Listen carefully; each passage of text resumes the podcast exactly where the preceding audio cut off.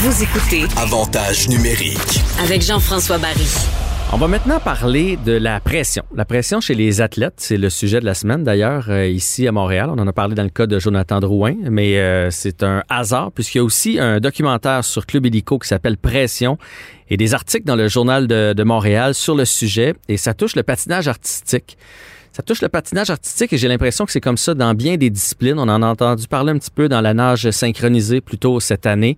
Euh, je crois que ça s'est fait beaucoup. Faut que ça change. J'ai eu la chance de regarder le documentaire avant vous.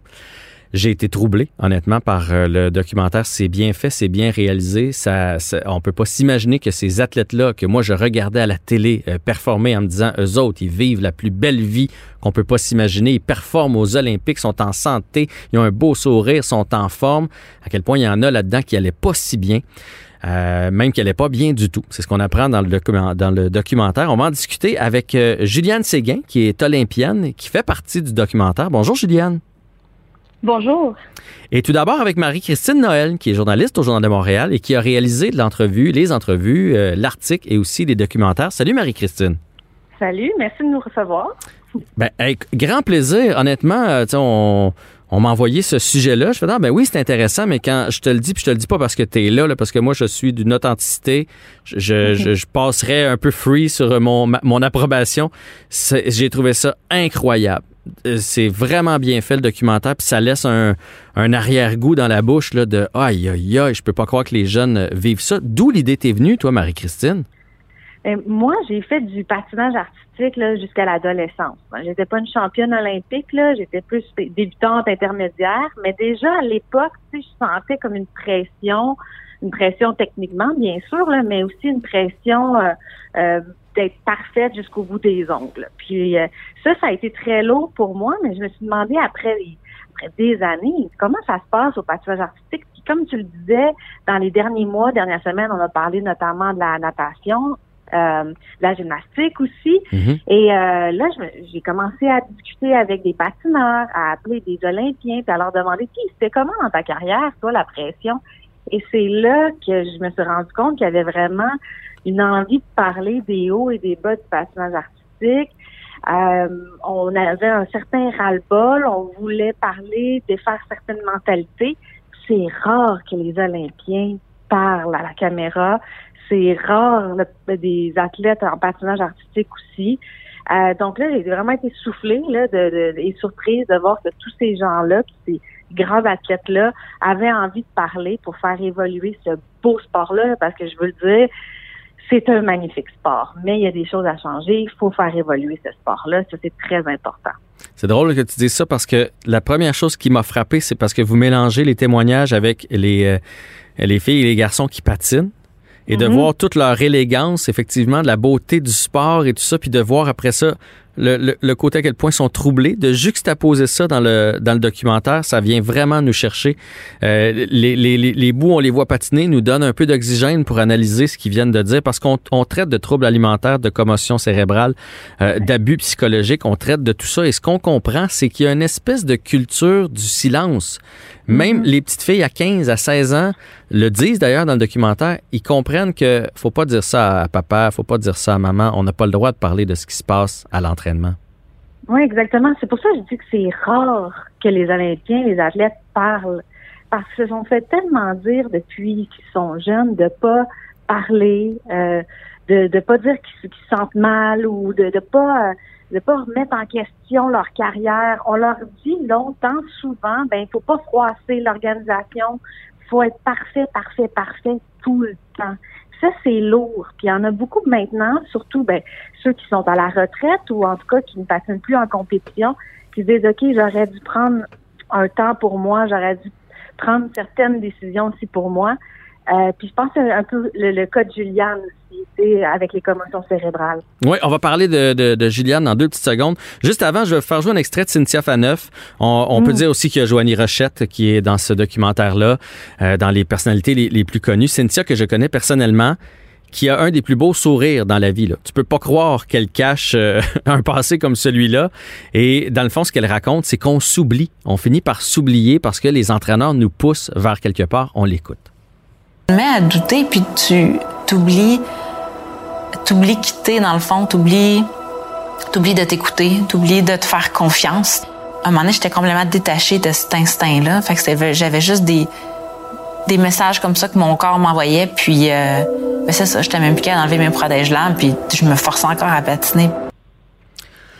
Euh, on se tourne donc du côté de. Je vous dis, j'entends les extraits, puis ça me, bouleverse encore euh, de, savoir que tu n'as plus envie d'être sur la patinoire, que tu as de la misère à enlever tes protèges lames. On y parle aussi des blessures, euh, chevilles, tout ça, parce qu'il y a beaucoup de, évidemment, de contact là, avec la glace, puis de, notre corps en, en, prend pour son rhume. Dans le cas de, de Juliane, c'est pire qu'une cheville ou qu'un genou.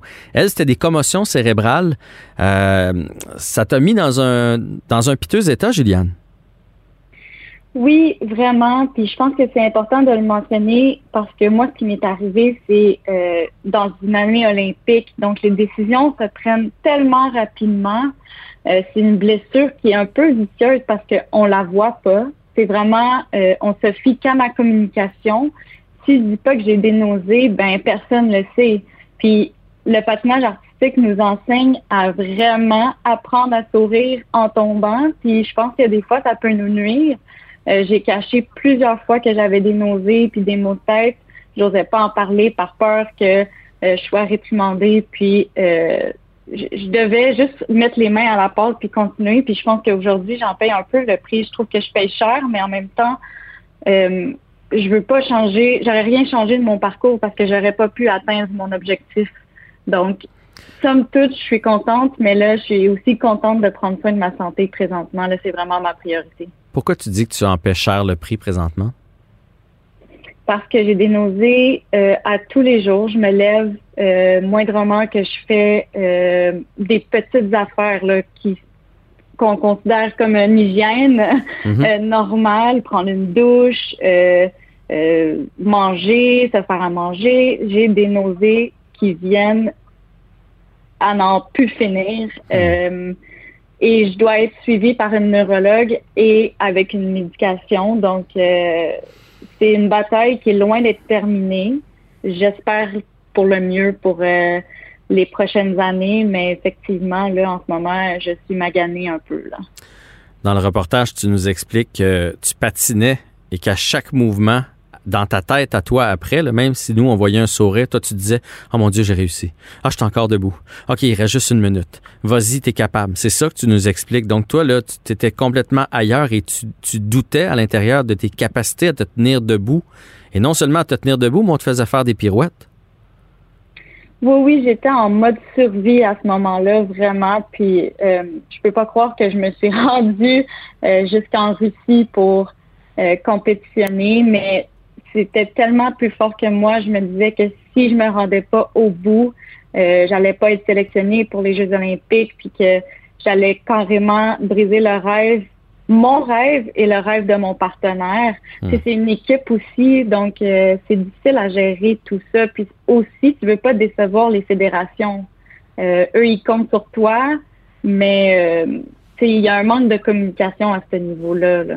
Mais toi, tes commotions, parce qu'évidemment, sur le coup, on, pense patin, puis quand on vous voit tomber, ben c'est sur les fesses, là, on va se dire les vraies choses, Juliane, la majorité du temps. Mais toi, c'est le fait que tu étais en double, c'est comme ça que sont arrivés les, la première commotion, mettons, ton, ton partenaire t'a échappé. Comment la tête en est venue à, à se fracasser sur la glace? Euh, la première commotion, elle, elle s'est faite à l'extérieur du patin, euh, dans un endroit euh, familial, malheureusement, mais par la suite, j'ai accumulé une fragilité parce que mhm. j'ai pas pris les pauses nécessaires. Et là, j'ai perdu ma confiance. Puis là, on est découlé des erreurs comme tomber d'un porté, la tête sur la glace, recevoir un coup de coude sur la tête. après ça, ça, ça déboule assez rapidement. Puis c'est là que j'ai perdu le contrôle, vraiment. Oui, puis on n'a pas suivi le protocole dès la première euh, commotion, et ça, tu nous l'expliques dans le, dans le documentaire. Est-ce que tu as été suivi à partir de la première commotion, la deuxième ou la troisième? La première. La première. Mais dès la première, on ne l'a pas écouté. Parce qu'il fallait que tu retournes sur la glace. Oui. Il fallait que je prenne un 72 heures de pause. Ça, je l'ai respecté. C'est la seule chose. Ensuite de ça, euh, fallait revenir progressivement sur la glace. Et euh, c'est pas ce qu'on a fait. on, a, on est revenu, puis on a fait un, un gros entraînement à grosse intensité, puis là, c'est là que j'ai perdu le contrôle.